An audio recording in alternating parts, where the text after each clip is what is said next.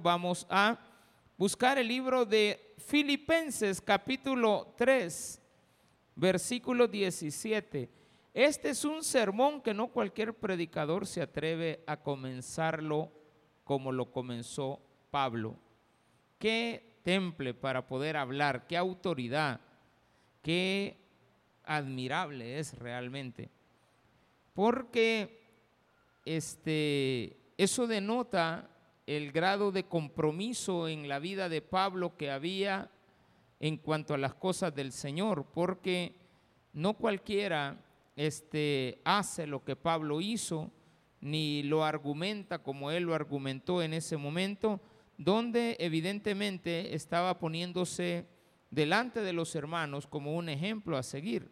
Entonces la palabra de Dios es rica en esto, en este sentido, de darnos a conocer que cuando usted está seguro de lo que es, usted no tiene que tener duda de decirlo. Eh, usted no tiene que tener nunca dudas de decir, una madre, por ejemplo, yo nunca te he dado un mal ejemplo. Un padre, yo nunca te he dado un mal ejemplo. Imagínese un pastor que diga eso, yo nunca les he dado un mal ejemplo. Entonces viene lo más atrevido de Pablo, decir, imítenme porque cualquiera dice, no, solamente a Cristo. Pablo constantemente decía, imiten lo que he hecho. Yo soy digno de ser imitado, decía Pablo. Entonces aquí comienza una de las formas más atrevidas que creo que cualquier pastor diría, este, hagan lo que digo, no lo que hago, ¿de acuerdo? Hermanos, no háganlo porque ya se sabe que el pastor anda, anda, anda caminando torcido. Y usted ya lo sabe.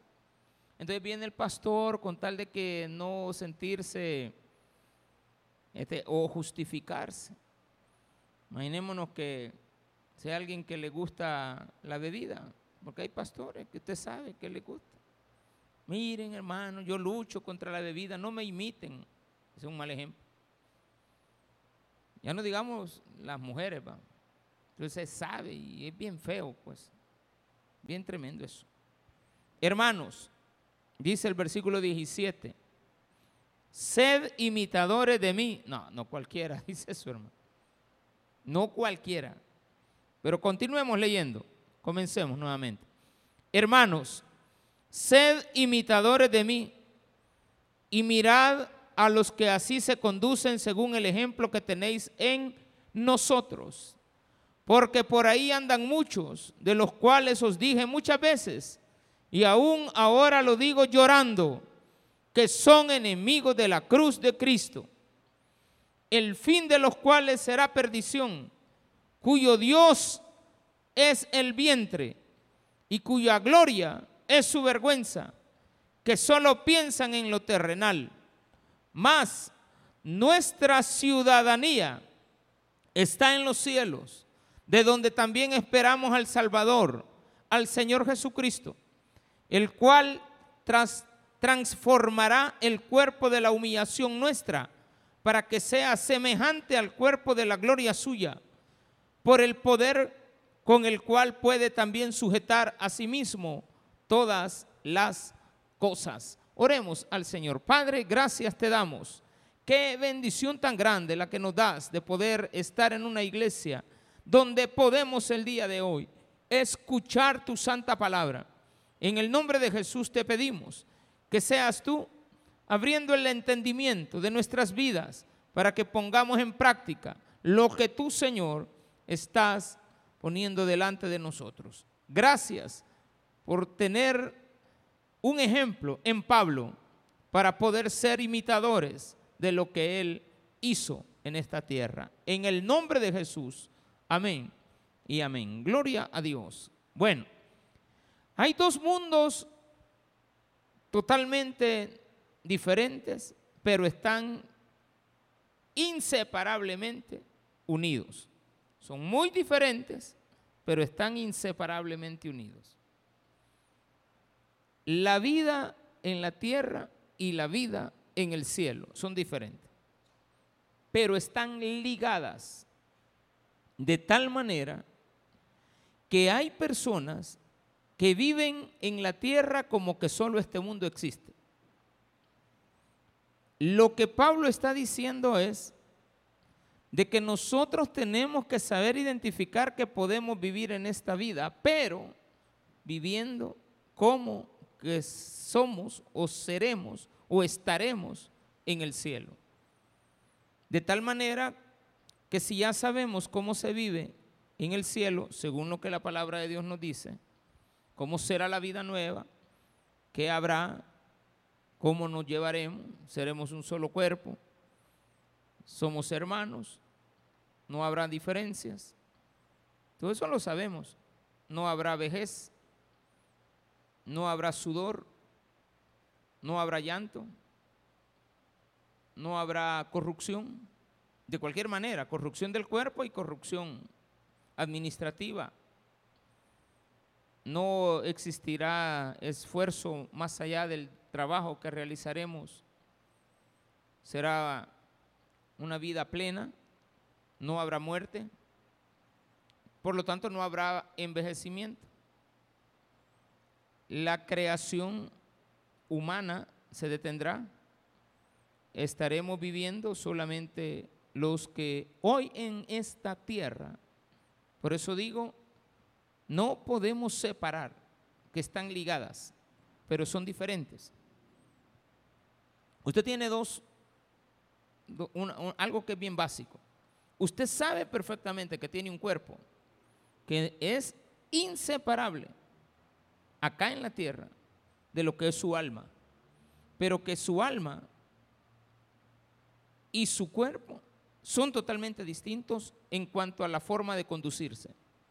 Cuando usted le entrega su vida a Cristo hay una parte espiritual de usted, pero sigue viviendo en un cuerpo de muerte. No se pueden separar, pero el día que se separan, ahí viene algo muy importante en su vida y es haberse dado cuenta que no podía haber logrado estar en la parte espiritual si no realizó una confesión hacia sí mismo, hacia Dios y hacia Dios, por supuesto en esta tierra de su condición humana. Por lo tanto, hasta que estaremos en el cielo, nos daremos cuenta de esto. Pero hay gente que no vive como que va para el cielo. Viven como que nunca se van a ir de la tierra. De tal manera que creen que los placeres se agotarán y hay que disfrutarlos todos. En la época de Pablo, Este libro es escrito a los filipenses. Entonces, en Filipo existían sectas muy conflictivas. Y como estaba muy de moda, eh, no de moda, sino que estaba bien arraigado, no era una moda, era, era una cultura, la cultura griega tenía mucha influencia en el mundo antiguo y hasta el día de hoy. Los griegos tienen influencia. el idioma, los idiomas que tenemos tienen su base. Los latinos, idiomas en español, en los idiomas hebreos, eh, tienen una muy preponderante influencia en el mundo actual y vienen desde hace muchos años. Entonces existía la filosofía griega, que era muy arraigada al cuerpo. Sabían que estaban los dioses del Olimpo, pero los dioses del Olimpo de los griegos tenían que ver con cuerpos eh, más que todo atléticos. Entonces ellos tenían una gran eh, preponderancia por verse bien, aseados y cuerpos muy bien este, voluptuosos, tanto en hombres como en mujeres. Les gustaba mucho el ejercicio corporal. Pero también estaba otra parte que era la parte que manejaba el gnosticismo. Porque recuerden que Gálatas, Filipos, la gente de Filipos, de Éfeso, tenían una influencia gnóstica muy fuerte. De tal manera que el gnosticismo manejaba varias corrientes una de ellas tenía que ver con la materia y la antimateria, pero había otra que argumentaba, hasta el día de hoy lo argumentan, que para que usted alcance la plenitud de poder conocer lo que en la vida se vive, tiene que pasar por todos los placeres. Y usted ve gente que hasta en la actualidad gnóstica, que quiere vivir placeres.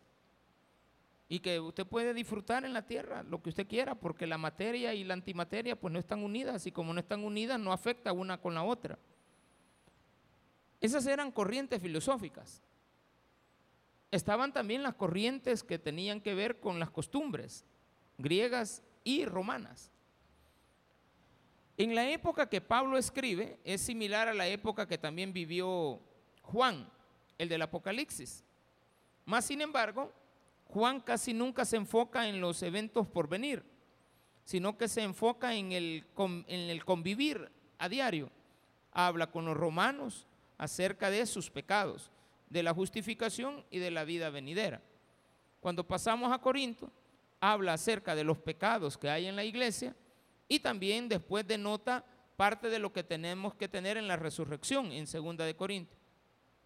Cuando pasa al libro de Gálatas, hace lo mismo, hace una reflexión en base al estilo de vida que se estaba llevando, que no se deje engañar por fábulas engañosas.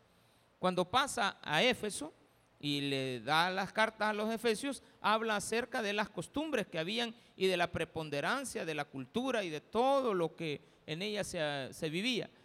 Pero cuando pasa también a la parte de los filipenses, toca la parte de la amistad, toca la parte de, de, la comunión entre nosotros. Y qué mejor este libro de Filipenses para que Pablo toque un tema que tiene que ver con la imitación a los demás hermanos. Porque cuando uno viene a una iglesia, uno espera encontrar ejemplo de gente. Quizás los mejores ciudadanos de todo Apopa deberían de estar en la iglesia. Los más preponderantes. Aquellos que respetan a sus esposas, que respetan al ciudadano, que respetan las leyes, que respetan a las autoridades. Nosotros no deberíamos de jamás, ninguno de nosotros, tener temor por ayer a mí se me olvidó la cartera eh, la, la, de, la cartera donde ando los documentos. No, dinero no ando ahí, pero ando documentos, ¿de acuerdo? Sí, un poquito, a uno siempre anda un billete de a 5 por lo menos ahí por cualquier cosa. Pero se me olvidó y cuando iba a pagar, no porque ahí ando el dinero, sino que el dinero lo ando en otro lado siempre. Mejor en la bolsa y no en la cartera. Este, y me di cuenta que no andaba la cartera. Pero era más que todo porque me quería secar las manos. Entonces le digo a mi esposa, no ando la cartera. Para pagar sí, pero no ando la cartera. Entonces, ¿qué significa eso? Ando manejando, ando un vehículo y estamos en un régimen, ¿de acuerdo? Yo le pregunto, ¿me para la policía? ¿Me para la policía? Usted no anda en nada malo. ¿Usted cree que un policía a quien usted le explique que se le él no me conoce, digamos que me para un policía que no es de Apopa, tal vez los de Ciudad Delgado, pero digamos que fuera de otro lugar, me detiene, ¿tendría yo temor de que me vayan a llevar detenido porque no ando los documentos? Si yo le podría explicar a él, mire, fíjese de que me acabo de dar cuenta, voy de regreso para mi casa, voy de regreso para donde vivo porque me acabo de dar cuenta que no ando los documentos. Voy de regreso. Tengo que hacer esta diligencia. Aquí está mi teléfono, mire, puede revisar toda mi información, me permite hacer una llamada. Y hoy había llamado. Miren, verifiquen si la cartera no la he dejado ahí. Y efectivamente alguien me dijo, sí, ahí está, pastor, ahí la vemos de lejos Ahí se mira por la ventana y ahí hay un objeto. Amén. Quisiéramos entrar, agarrarlo, pero no podemos, pastor. ¿De acuerdo? Se ve bien bultudo, pero de papeles, hermano. Yo no tengo temor. Porque sé explicar. Sabría explicar. No tengo ningún temor de vivir en un régimen porque no es para mí, sino que es para el que no vive como buen ciudadano. Entonces, los romanos, ¿a qué voy? Los romanos tenían algo bien importante. ¿De qué trata esta imitación? Porque Pablo al final se refiere a la vida romana, a la vida de los efesios, a la vida de los filipenses, a la vida de los gálatas, a, a la vida de los que vivían en Tesalónica. Hace mención porque los ciudadanos romanos, hablemos de los soldados romanos, mejor, un soldado romano se jubilaba a los 20 años de servicio. Usted entraba de 18 al servicio militar. Usted quería ser soldado romano. ¿Por qué? Porque el, el soldado romano a los 48 años de edad, 50 años, ya estaba retirado. Usted se fija en los militares. Los militares son personas que se retiran bien luego, los generales, y dicen, bueno, yo tengo 45 años, ya está retirado, y ya tienen su pensión. Entonces, los ciudadanos romanos que adquirían la ciudadanía porque habían sido soldados, tenían una cualidad, que cuando ellos se retiraban del servicio militar, podían ir a vivir a cualquier parte de toda Europa de toda la Roma. A cualquier parte. Podían ir a la India, podían ir a Babilonia, podían ir a Turmenistán, podían ir a Afganistán, podían ir a, Egipto, podían ir a, a la misma Palestina, a Grecia, a donde ellos quisieran, a España, Portugal, a Alemania, todo era, todo era Roma, antes, hace años. Todo era Roma, no había esa división. Pero ellos cuando se retiraban no se quitaban los uniformes. Seguían vistiéndose como militares. Y eh, lucían con orgullo ser un militar.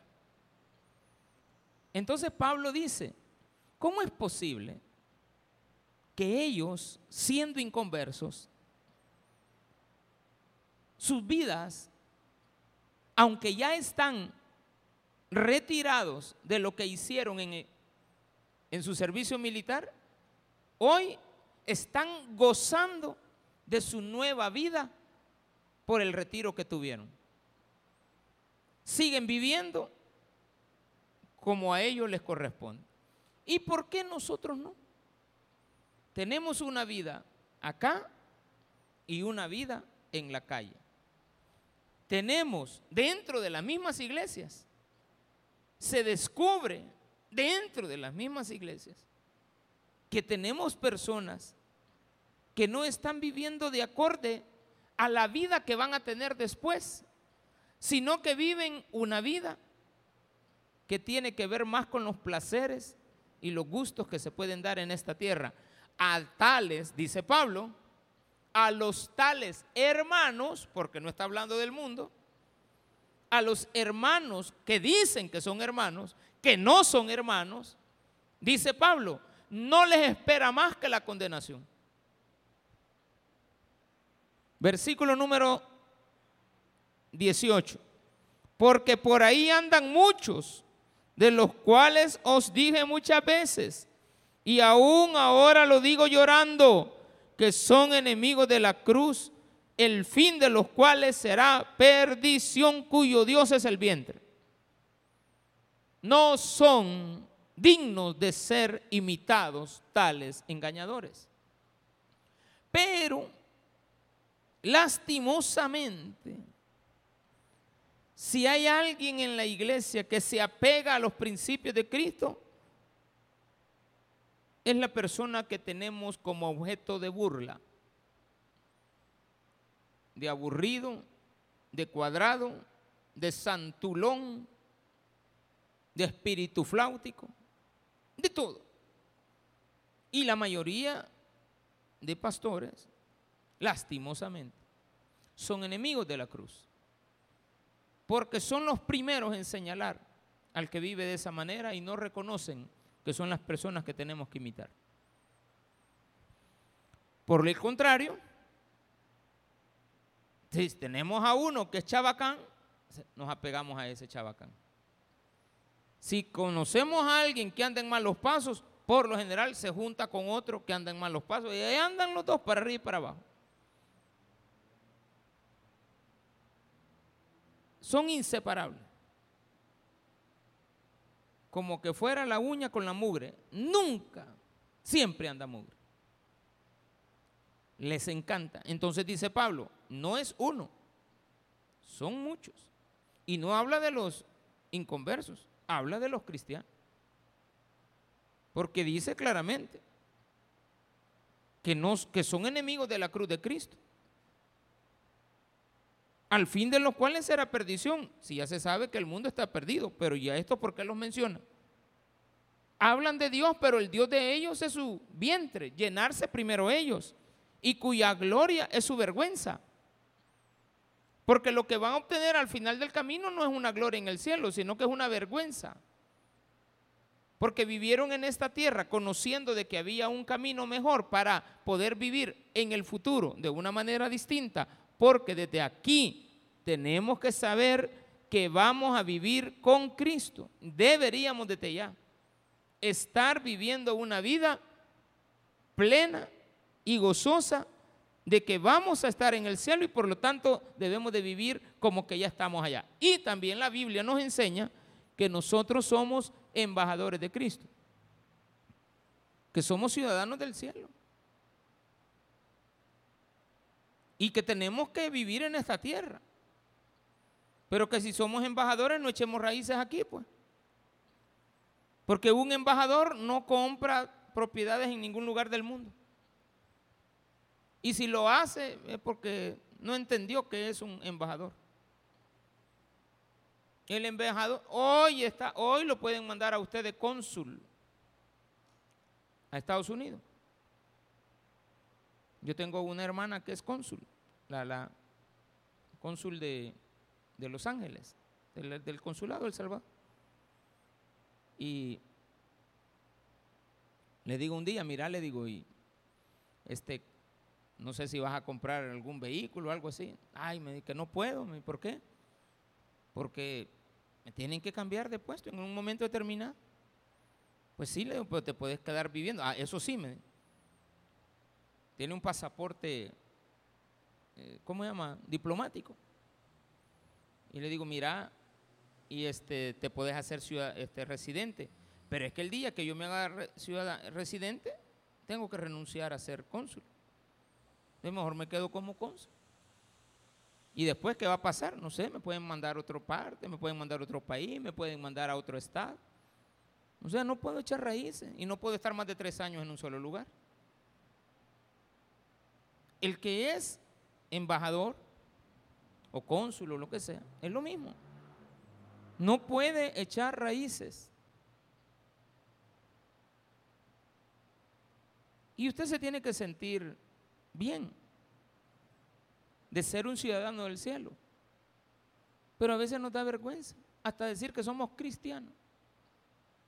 ¿Y a dónde se congrega? En una iglesia. Pues sí, pero ¿en cuál pues? Este, al rato le sacan vaques del taber. Si usted no se identifica, por ejemplo, con el taber de Apopa, usted no va a tener una identidad.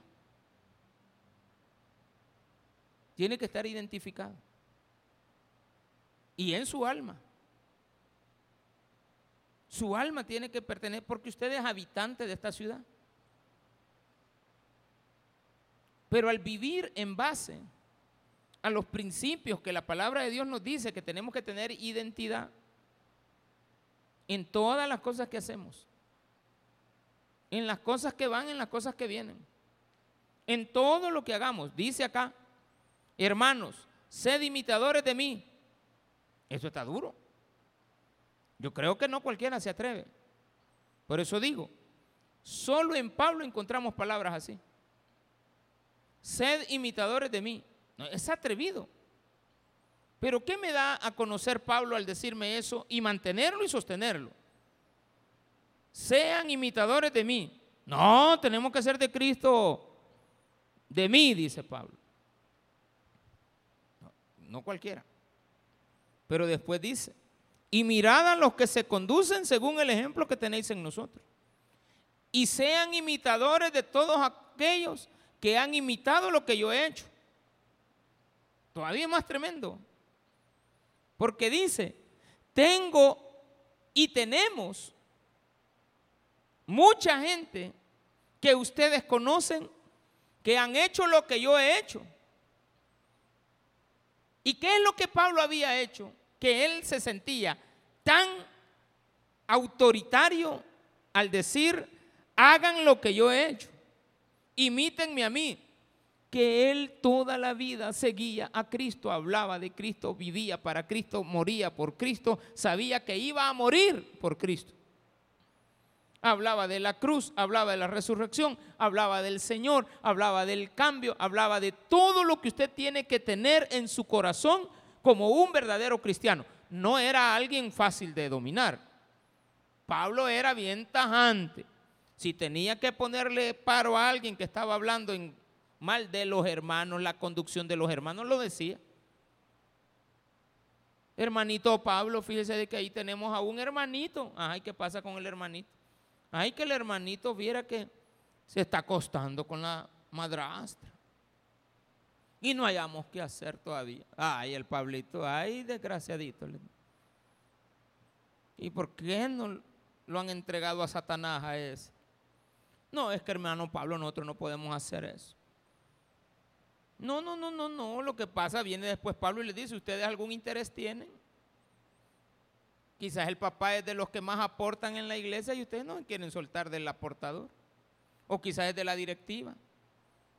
O quizás es un hombre importante y prominente dentro de la sociedad que no lo quieren avergonzar. Entonces, ¿por qué no lo hacen? Mire, Pablo, fíjate que aquí tenemos una muchacha que está, pues sí, ya algo jovenona, va. Y anda con un señor medio, ya ruco. Ay, hija, lo que les espera. Y Pablo así era.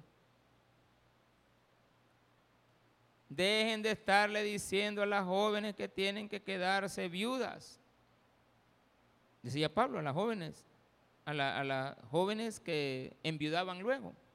Se les moría el marido rápido.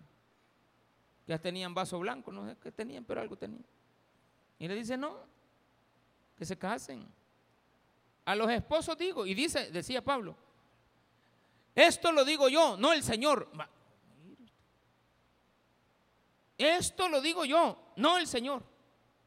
Son otras frases de Pablo, atrevido, con seguridad. Las mujeres tienen que estar sujetas a sus maridos. Ay, no. Las mujeres salían ese día, bravas iban. Al siguiente día no venían y les hablaba a los maridos. Vosotros esposos tenéis que tratar bien a estas hermanas que son frágiles. Ayer les dije que se sometieran y ya no vinieron ahora. Que deben de someterse a ustedes. Desaparecieron de aquí todas las hermanas. Deben de tratarlas como vasos frágiles. No las maltraten. Allá están, ya llegaban ellos a la casa. La mujer bien brava, no, mira, calmate, mira que no, no, hallaban ni dónde poner. Te traje estas flores porque no encontré palabras. Ay, ponerlas. Yo, yo lo que quiero es que te portes bien, desgraciado. A los hijos. Pablo le hablaba a los hijos. Pablo le hablaba a los ancianos. Pablo le hablaba a los amos. Le hablaba también a los religiosos. Hablaba muy bien de la gente que se portaba bien. Y si había gente mala dentro de la iglesia, Pablo decía, ténganle cuidado Alejandro, decía. A mí me la hizo dos veces. Cuando estuvimos en tal lugar, me traicionó. ¿Y por qué decía tengan cuidado de Alejandro? Porque ahí estaba todavía el Alejandro. Claramente. Y todavía dice, y de los que lo siguen a él, divisores de iglesia, que no hay hijo. Y le recomienda a Timoteo, ni te le acerques a ese fulano. Un día le estaban preguntando alguna referencia de, de Marco, pa. Y Pablo dijo, no, digo, Marco me abandonó ahí en el medio camino, pero no, digo, no habló en mal, sino que dijo, nos separamos, Pablo y Bernabé se separaron porque yo seguí con Silas. Silas era Juan. No Juan el Bautista, sino que Juan, el del Evangelio. Dice, nosotros seguimos un camino, pero ellos hasta ahí llegaron. Y dice Pablo, porque Marcos era muy joven y su familia, él pensó en su familia. Así de que por lo tanto asignenle mejor una tarea que esté de acuerdo a que él no puede dejar de cuidar a los niños. Va. Cualquiera se sintiera. Porque a veces nosotros, usted me viene, mire, no es mentira. Pastor, fíjese que yo por los niños no puedo hacer. Mire, fíjese que yo por los niños, el niño está tosigocito. y nosotros a veces le decimos, mire, cuide a su niño mejor cuide a su niño y, y, cuando su niño tenga 18 años, viene a servir. Nosotros tal vez estemos o no estemos, pero a los 18 años que ya su niño haya crecido, usted va a tener tiempo para esto. Ay, que entonces yo no sé. ¿Y entonces qué hago? Pues usted me está diciendo que no puede porque, pastor, fíjese que tengo un dolor, yo no puedo levantar los brazos, pastor, y estoy allá en cuna. Una hermanita me dijo eso. Mire, hermana, pero y la van a operar de los brazos porque va a estar haciendo fuerza, deje de servir en cuna. Y, póngase ahí a, dar el papel. No, no sirvió, ni en cuna ni papel. Hermanita, y porque miren, nosotros necesitamos ahí servidores de templo. No, que yo quiero servir en donde sea, en multimedia. Mira, yo te necesito en el tema. Ah, pues no sirvo. Pues no sirve. ¿Qué vamos a hacer? Mire que no puedo venir porque el niño no lo puede traer porque le hace daño el aire acondicionado. Pues no lo traiga. Ah, pues no puedo ir yo tampoco. Pues no venga. ¿Y qué vamos a hacer? Y yo a veces me pongo a pensar, y, quizás me va a disculpar aquí la hermana que está aquí en la silla, la última. Ella siempre trae a su niña. Y nunca me ha dicho, fíjese, de que le hace daño el aire. Nunca, nunca me ha dicho eso. Y es una niña que tiene una, una, un cuido extremo. Pastor, ¿y ahí no tienen área para niños especiales? No. A menos que salgan unos cuatro de ustedes diciendo, pastor, vamos a armar, bueno, entonces se les dedica tiempo para eso. Se les busca un área, un tiempo, no sé, cualquier cosa.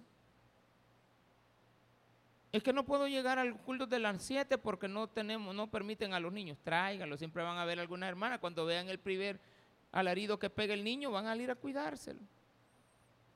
Digo yo, pero aquel día pegaba alaridos uno y las hermanas que los cuidan, eh, desayunando. desayunando. Y viene y uno le dice, mamillera, hermanita, a la hora del servicio, desayuno después. Ay, que tenía una gran hambre, pues. Vaya, pues. Está bien, no hay problema.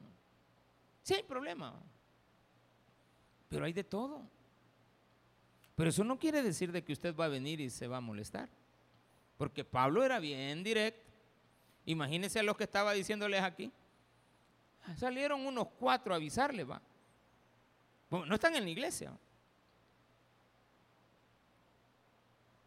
han andado día de pago en la divierta. Fueron a ver al FAS Alianza. Ah, no, ¿quién era? Sí, FAS Alianza. Allá andaban. Es más, con toda vergüenza lo digo, uno de los que sale hablando es pastor del TAB. Amigo mío. Sí, ahí estábamos nosotros y ¿qué está onda? Oh, madre, que ya no tiene culto en la tarde, dije yo. Ah, no, era sábado. No sé qué día era, sábado. ¿O qué día fue? Sábado. Entonces, digamos que el sábado puede ir. El pastor Abdalá allá estaba un día también. Ese día no hubo relajo. Gracias a Dios. Gracias a Dios no hubo.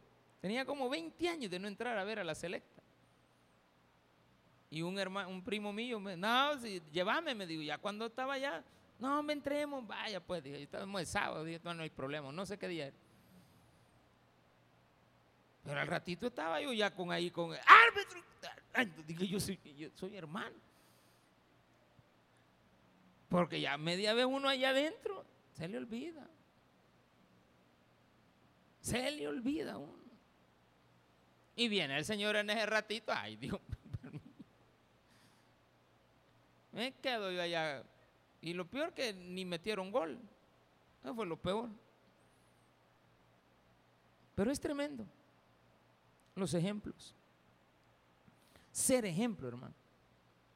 Y que alguien diga, no solamente soy su ejemplo, ustedes tienen que seguir y tienen que imitarme.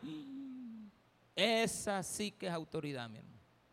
Pero qué bonita era la vida de Pablo. Un día lo estaban acusando que agarraba el pisto.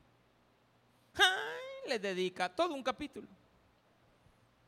Ustedes nunca me han dado nada a mí, yo no dependo de ustedes, yo trabajo, para eso hago tiendas, tengo un negocio que tiene que ver con unas tiendas y miren, me va bien, ni estoy allá y me lo administran allá donde yo vivía, allá en Tarso tengo un negocio y a mí ustedes no me, nunca me han dado nada y si alguien me ha dado algo se lo regreso. Hermano Pablo, y solo le estábamos diciendo de que no sabemos ¿para dónde va este pisto? Si yo no les estoy preguntando y quieren den, si no, no den. Estamos pidiéndole a los filipenses. Él le llevaba dinero a los filipenses. Él siempre pensaba, y, se iba para donde los que tenían billete, a los de la Odisea, pasaba allá por Éfeso. Allá eran, vivían en el escalón, vivían allá. Y les decía, miren hermanos, allá los que viven en Apopa, necesitan ayudita, esos hermanitos tienen un su proyecto y no avanzan de ese proyecto. Recojámosle algo ahí para los hermanitos. Pero Pablo no estaba. Ahí les envío a fulano para que le den lo que han recogido y cuando se lo den a él es como que me lo hayan dado a mí. Confiaba también en la gente. Confiaba en la gente. Confiaba tanto el pastor Abdalá que puso cámaras hasta donde cobran, hasta donde cuentan la ofrenda, cuentan la ofrenda. un día de estos un muchacho,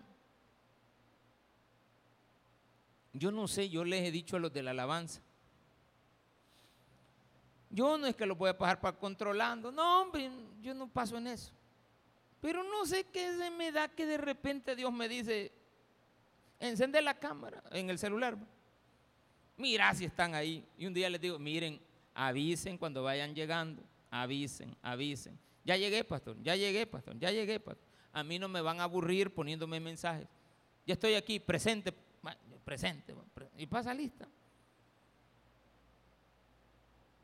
ya está, esa camarita a veces me la mueven. Yo digo, ¿por qué esa da para acá?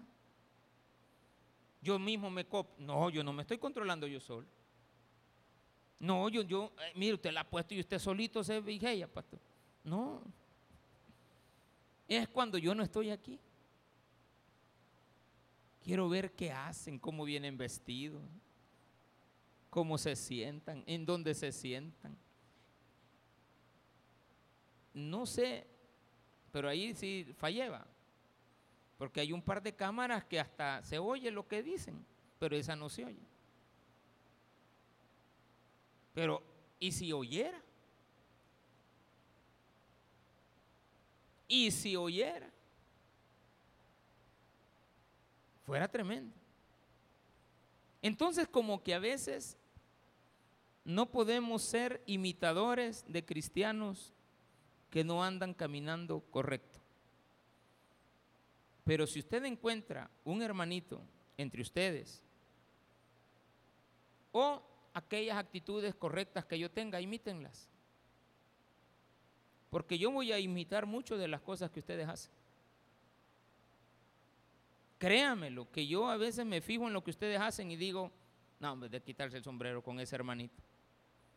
Ese sí que, bueno, no sé cómo es en la casa. Quizás pasa aquí mucho tiempo porque la mujer no lo quiere, pero aquí lo quiere, ¿de acuerdo? Porque yo siempre pienso así, va.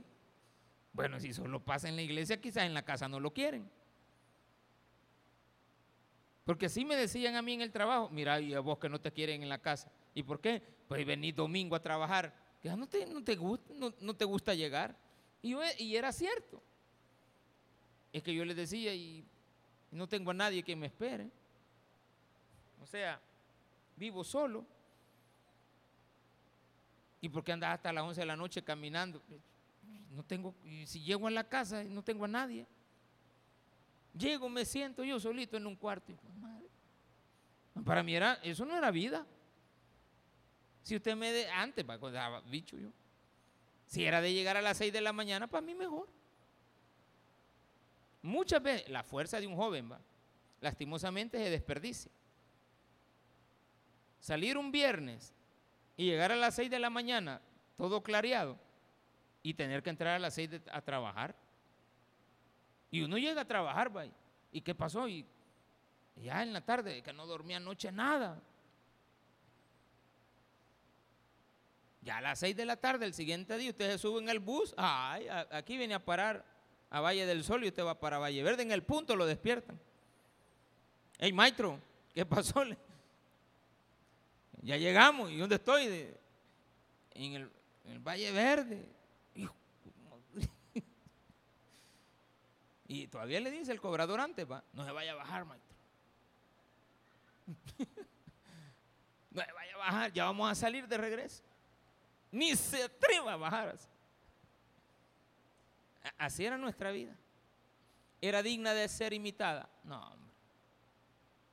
Entonces hay gente que ya vino a la iglesia, ya vino a Cristo, ya, ya, ya aceptó a Cristo, ya se bautizaron, ya son servidores, hasta predican. Pero no viven como que van para el cielo. Viven como que este mundo no se les va a terminar. Qué tremendo es eso. Versículo 18 porque por ahí andan muchos de los cuales os dije muchas veces y aún, ahora, lo digo llorando, porque esto de llorar en Pablo no estaba diciendo, ay, pobrecito los hermanos, no hombre, decía, me da cólera, que sean malos imitadores, no estaba llorando por los hermanos perdidos, estaba tomando en cuenta que ellos son causantes de que muchos otros se pierdan. Eso sí es una lástima. Tenemos un buen hermanito y de repente lo vemos que, ay Dios mío. Permítame. Este mensaje se lo mandó el servidor a la hermanita, sí. ¿Qué vamos a hacer? E, este Ay, ¿para dónde me hago? ¿Para dónde nos hacemos ahí? Y está el mensaje, pues, y hasta está la foto. O sea, la hermanita le escribió al hermano, sí, aquí está, mire, mire lo que le dijo. ¿Qué tal chula? ¿Cómo que está chula? Ya no es ni hermana. Y todavía, quizás chula se llama la, niña chula, porque hay una, una salsita que, ¿cómo se llama la salsa? Chula. Quizás no le puso salsita. ¿Qué tal? ¿A cómo está la salsita chula? Y él solo puso, ¿qué tal chula? Y le estaban preguntando por la salsita chula. Permítame, y después que le contestó,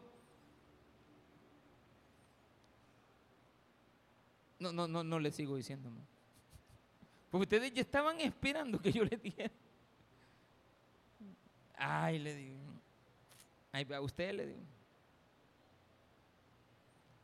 Ahí va usted. ¿Y usted qué piensa, pastor? No, yo que voy a andar pensando si es mi congregante, le digo. Así me dijo un policía una vez. Ahí en la, de aquí nomasito. Con una gran vergüenza. Hermano, mire, vengo a visitar a fulano. Ah, al, al que golpeó a la señora. Sí, Ahí donde usted se congregan, sí, le digo. Y todavía me dijo, y todavía viene a verlo.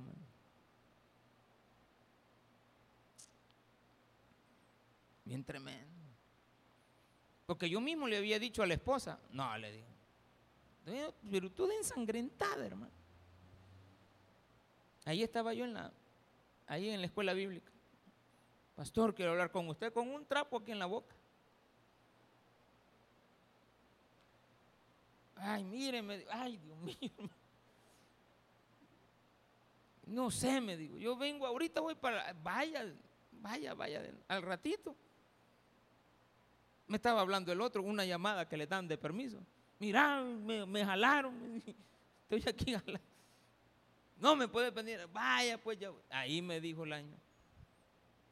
Usted, y, él ahí se congrega. Sí. Y esto que no le dije, y está estudiando para pastor.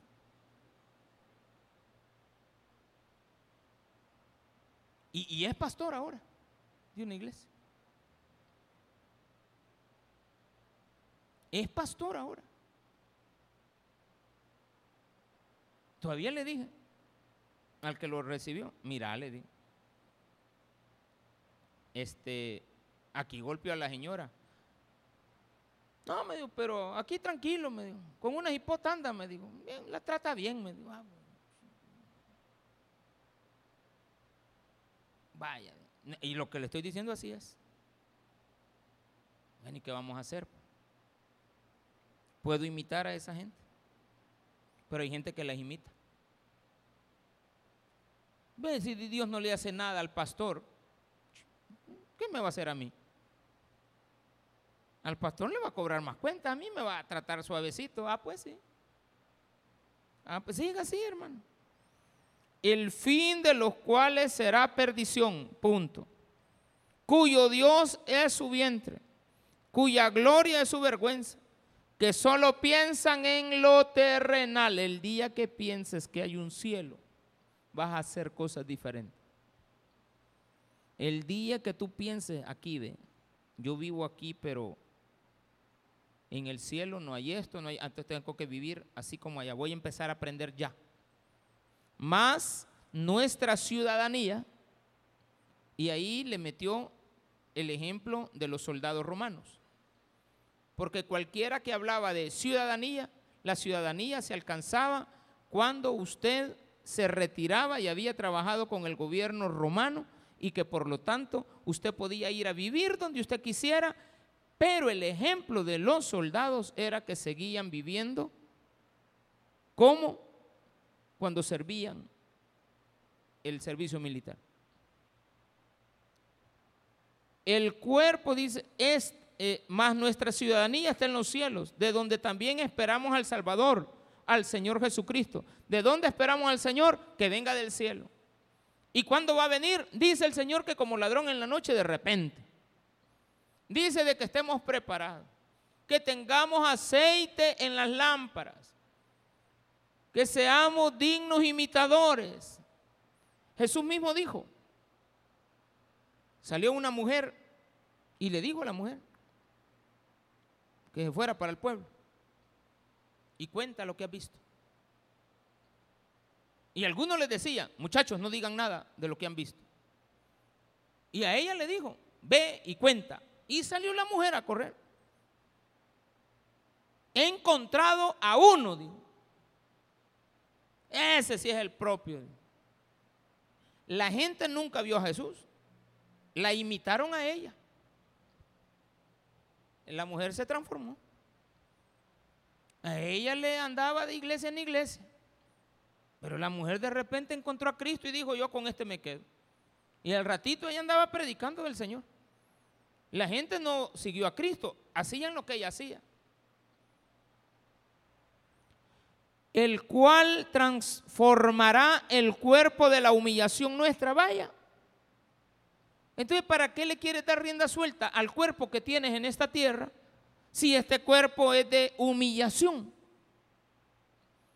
El cuerpo de la gloria suya por el poder con el cual puede también sujetar a sí mismo todas las cosas. ¿Qué va a hacer el Señor? Transformar. ¿El qué va a transformar? ¿Qué va a transformar? El cuerpo. Este cuerpo. Pero a este cuerpo que nosotros le queremos eh, dar todo lo que Él pide Y ahí tenemos un serio problema. Entonces la Biblia dice que hay personas como Pablo que hay que imitarlas. Y yo le digo, yo si veo una buena actitud en usted, yo la imito. Si veo que tiene una actitud equivocada, no la imito. Solamente la observo. Y yo digo también, y les digo, hermano, si ustedes ven algo bueno en mí, háganlo.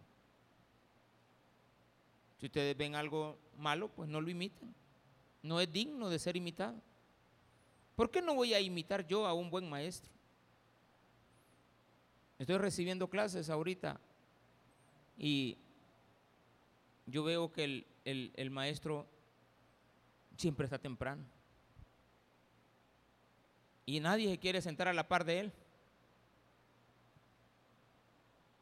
Ah, pues un día llegué tardecito, cabalita la hora, dos minutos antes.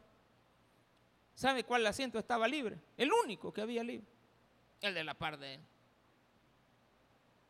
Solo ese estaba vacío. Y me fui a sentar a la par de él, no dije nada.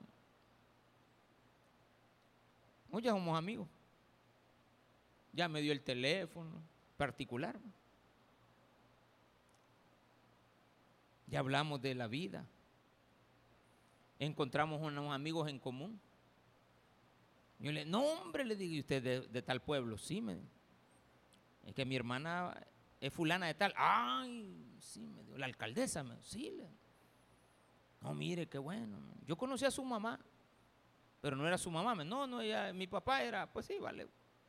Cada pueblo dejaba un bicho. Porque allá en San Juan, no, no algo. Allá, a ver, ¿de dónde? Y un día le pregunté a mi papá, papá, ¿y usted cómo fue que conoció a la niña Ofelia? Allá andaba vendiendo ella, me dijo, allá cacerolas, allá por San Marcos Lempa. Una vez la vi, me dijo. Ah, de veras nos enamoramos, me quedó preñada. y ahí salió la Inesita. Ahí está la Inesita. él me dijo.